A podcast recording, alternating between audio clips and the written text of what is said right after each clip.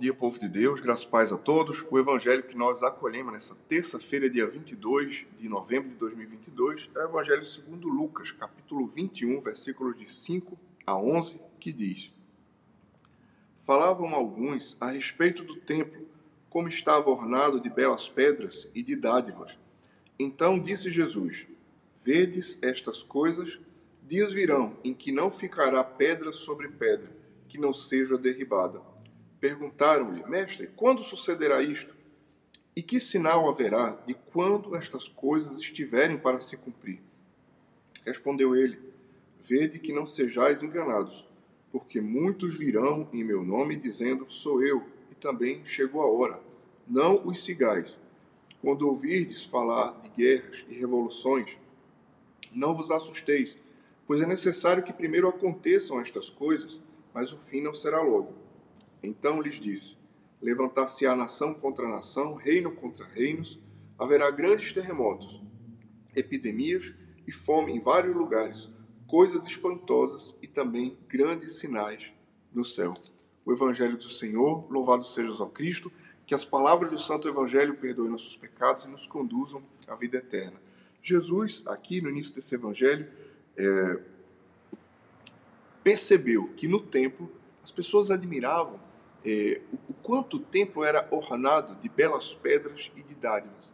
E então Jesus olha para os seus discípulos e diz: Vocês veem esse templo aqui tão estável e aparentemente inabalável? Chegará o tempo em que não ficará pedra sobre pedra. Meus irmãos, isso parecia absurdo para quem ouvia. Isso parecia um, um grande absurdo porque não existia nada mais estável, mais duradouro e, e como sinal de estabilidade de Israel que o templo. E nosso Senhor disse: as coisas mais estáveis desse mundo, elas vão passar, inclusive esse templo. Só Deus é eterno. E o Senhor acrescenta um, um ensino escatológico, um ensino importante acerca do final dos tempos. Ele diz: haverá um tempo em que virá uma grande destruição e um grande sofrimento sobre o mundo e também sobre a igreja. Assim como Cristo cabeça passou pela sua paixão e aparentemente quando Jesus estava é, quando, na sexta-feira quando Jesus é, morreu na cruz e foi colocado no túmulo aparentemente é, Jesus foi eclipsado. Cristo cabeça foi é, aparentemente derrotado no mundo.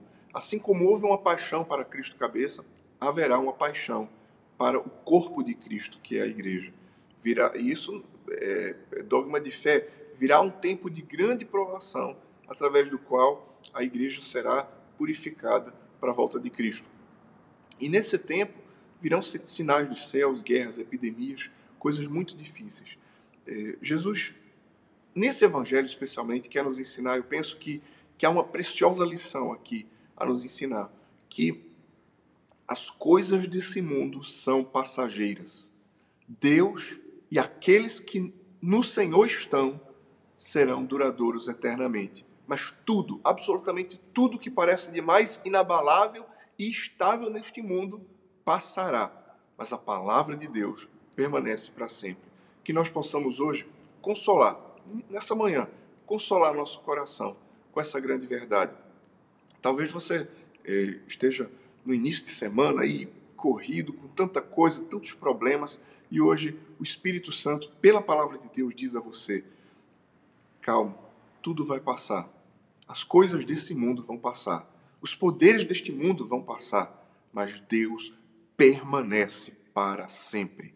Coloque sua vida em Deus e nós seremos, eu e você, eternos. E nós estaremos com Cristo para sempre.